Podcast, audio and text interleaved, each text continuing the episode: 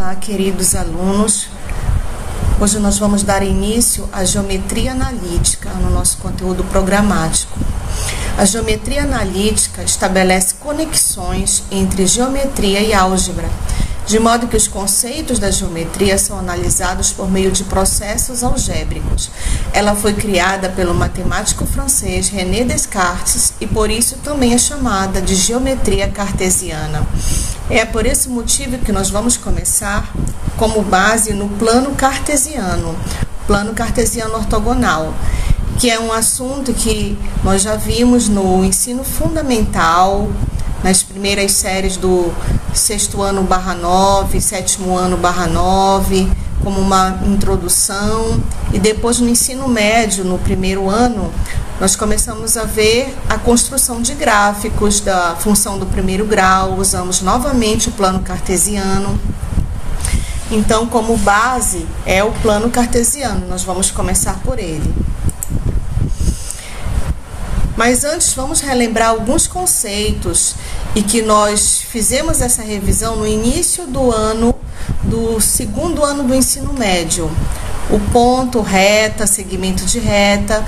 Então, o ponto é uma figura geométrica que não possui dimensão nem formato e pode ser usado para marcar com precisão a localização no espaço.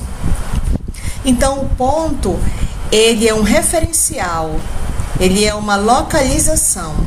É a partir da ideia de ponto que definimos retas, semi-retas, segmentos de reta. Usando a definição de retas, podemos estabelecer o plano cartesiano, sobre o qual é possível delimitar a distância entre dois pontos, uma das mais importantes medidas da geometria analítica. Então, o plano cartesiano ortogonal, que nós vimos no início também do ensino médio sobre retas, retas paralelas, retas perpendiculares. E nós vimos que as retas perpendiculares, ao se cruzarem, elas formam ângulos de 90 graus. Ao se cruzarem, no caso, elas formam um plano cartesiano ortogonal, que é esse que nós estamos hoje recordando.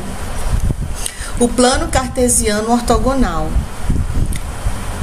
Ele forma quatro quadrantes Lembram do ciclo trigonométrico no segundo ano? Nós falamos muito sobre esses quadrantes, né? Que duas retas perpendiculares formam. Então, aqui no primeiro quadrante, cada ponto, na verdade, vou passar aqui para este quadro só para a gente lembrar, cada ponto em cada quadrante, ele tem um referencial de x e de y. Então, cada ponto é determinado com um valor de x e um valor para y. Por exemplo, aqui, ó, esse ponto ele tem o valor de x 3 e o valor de y menos 4. Voltando aqui para o plano cartesiano, o que, que a gente pode concluir? Que no primeiro quadrante, o valor de x é positivo e o valor de y também é positivo. No segundo quadrante, o valor de x é negativo e o valor de y positivo. No terceiro quadrante, o valor de x é negativo e de y também negativo. No quarto quadrante, o valor de x é positivo e o valor de y é negativo. Lembrando que o eixo x, que a gente chama de eixo das abscissas, são os valores reais de x. O eixo y, que nós chamamos de ordenadas,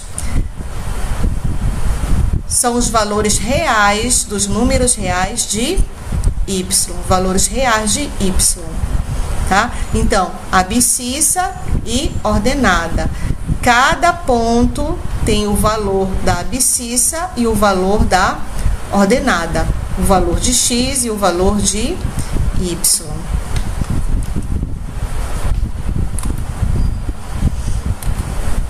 Então, aqui nós temos uma pequena atividade da localização dos pontos no plano cartesiano, para recordarmos, né? Localize os pontos no plano cartesiano. Então, o ponto A, o ponto A, x é 3y 2. O ponto B, x menos 5, y menos 4. Ponto C, x 6, y 3.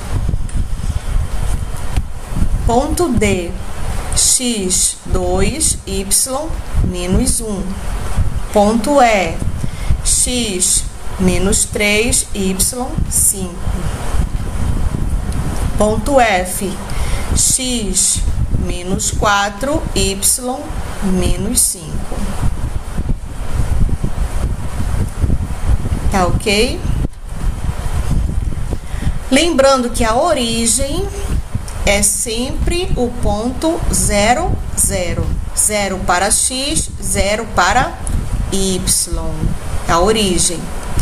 Aqui o ponto menos 3 para x, 1 para y. Menos 1 para x, 2 para, menos 2 para y. Aqui, 2 para x, 3 para y. Se eu colocasse um ponto bem aqui em cima deste tracinho aqui, se eu colocasse um ponto bem aqui, esse ponto valeria para x 0, opa, desculpem. Este ponto aqui valeria para x 0, para y o próprio 2. Então seria o ponto 02. Este ponto bem aqui onde o cursor está, o x valeria 0 e o y valeria, valeria 3. Então, aqui seria o ponto 0,3. Se eu colocasse um ponto bem aqui, o x valeria 2, o próprio 2, e o y valeria 0. Então, seria o ponto 2 e 0. 2 para x, 0 para y. Aqui, se eu colocasse um ponto bem aqui em cima onde o cursor está, seria x, para x seria o menos 2, para y seria o próprio zero. Então, seria o ponto menos 3 e 0. Só para relembrar, né? Agora, a distância entre dois pontos. A distância entre dois pontos está relacionada a uma medida considerada dentro do plano cartesiano que liga um ponto A a um ponto B. A uma certa distância, sendo considerada a menor distância entre esses pontos. Então, nós temos que a menor distância entre dois pontos é uma reta. Sempre a menor distância entre dois pontos é uma reta tá? Eu poderia, por exemplo, fazer essa trajetória aqui, saindo do ponto A para chegar no ponto B, eu poderia fazer essa trajetória, ó, por aqui, depois vir por aqui, mas qual seria a menor distância de A a B?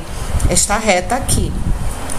Observem que esta reta, ela está formando aqui, ó, um triângulo com essas outras retas aqui, ó, esse triângulo, tá?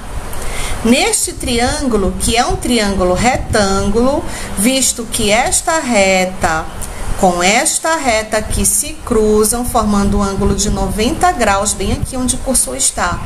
Então, eu tenho que este triângulo aqui é um triângulo retângulo pela presença deste ângulo reto aqui. Neste triângulo retângulo, esta, esta distância de A a B é a hipotenusa do triângulo, tá? A distância de A a B é a hipotenusa deste triângulo.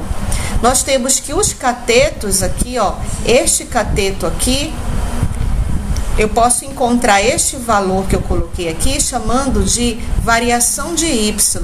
O que seria a variação de y? Seria a diferença de y2 menos y1. Eu tenho essa distância. A variação de x aqui seria x2 menos o valor de x1. Seria a distância de x1 a x2 aqui, ó. Variação de x. Então, o que seria esse cateto, esse lado? Seria a variação de y, que é a diferença de y2 menos y1. O que seria esse lado aqui do triângulo? Seria a variação de x, que é x2 menos x1. É o que nós vamos ver agora aqui. Ó, sendo que agora eu chamei o x1 de xa e o x2 de xb. O y1 de ya e o y2 de yb. Mas lembrando aqui, ó, aqui eu tenho a distância entre a e b. Essa distância é a hipotenusa desse triângulo retângulo. Ela é oposta ao ângulo reto. Então, qual seria o valor deste lado do triângulo retângulo. Lembrando o teorema de Pitágoras. O que diz o teorema de Pitágoras? Que a hipotenusa ao quadrado é a soma dos catetos ao quadrado.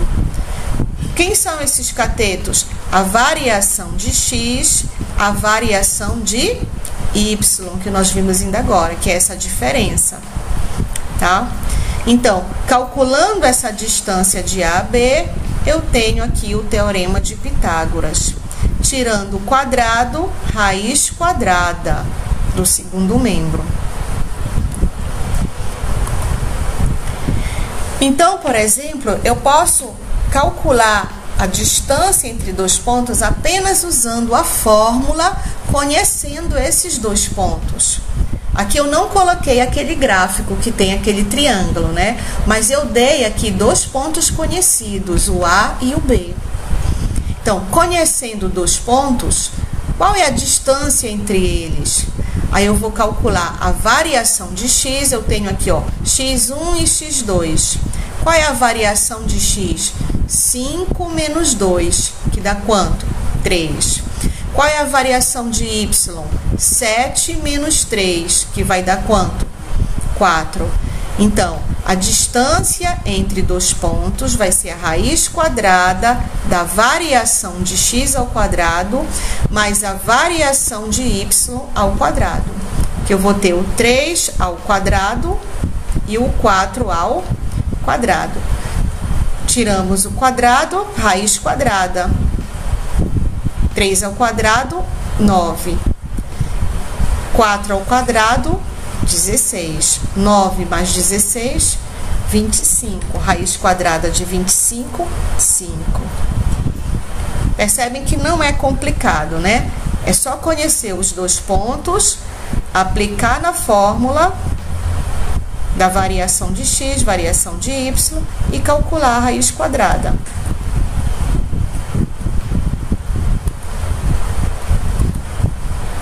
Então, aqui eu tenho outro exemplo. Coloquei uma figura aqui, um gráfico, e eu quero a distância de A a B.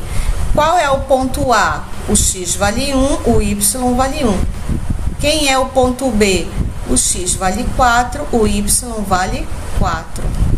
Então, calculando a variação de x, 4 menos 1, 3. Variação de y, 4 menos 1, 3.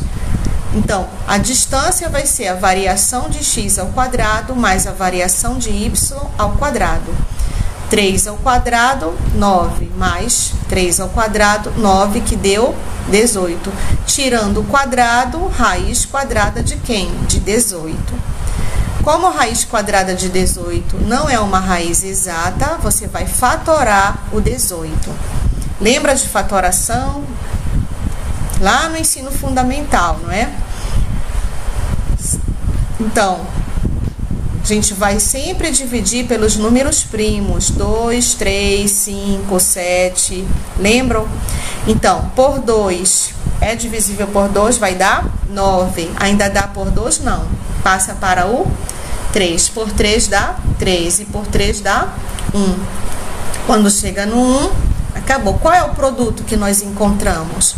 2 vezes 3 vezes 3, que dá quanto? 2 vezes 3 vezes 3? 18.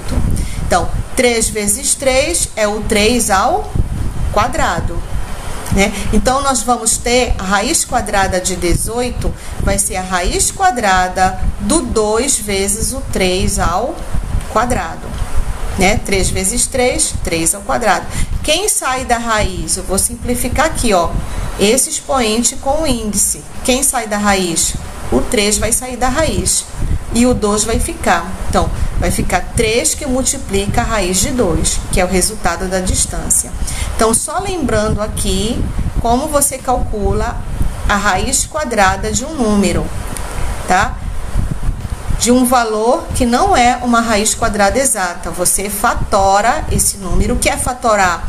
Transformar num produto de números primos. E aí você vê as potências que têm a mesma base. Depois simplifica o expoente com o índice. Então aqui nós encontramos a distância 3 raiz de 2. E assim nós finalizamos a nossa aula e provavelmente vocês receberão atividades sobre esse assunto. Tá? Foi muito bom estar com vocês. Um abraço no coração de cada um e que Deus nos abençoe.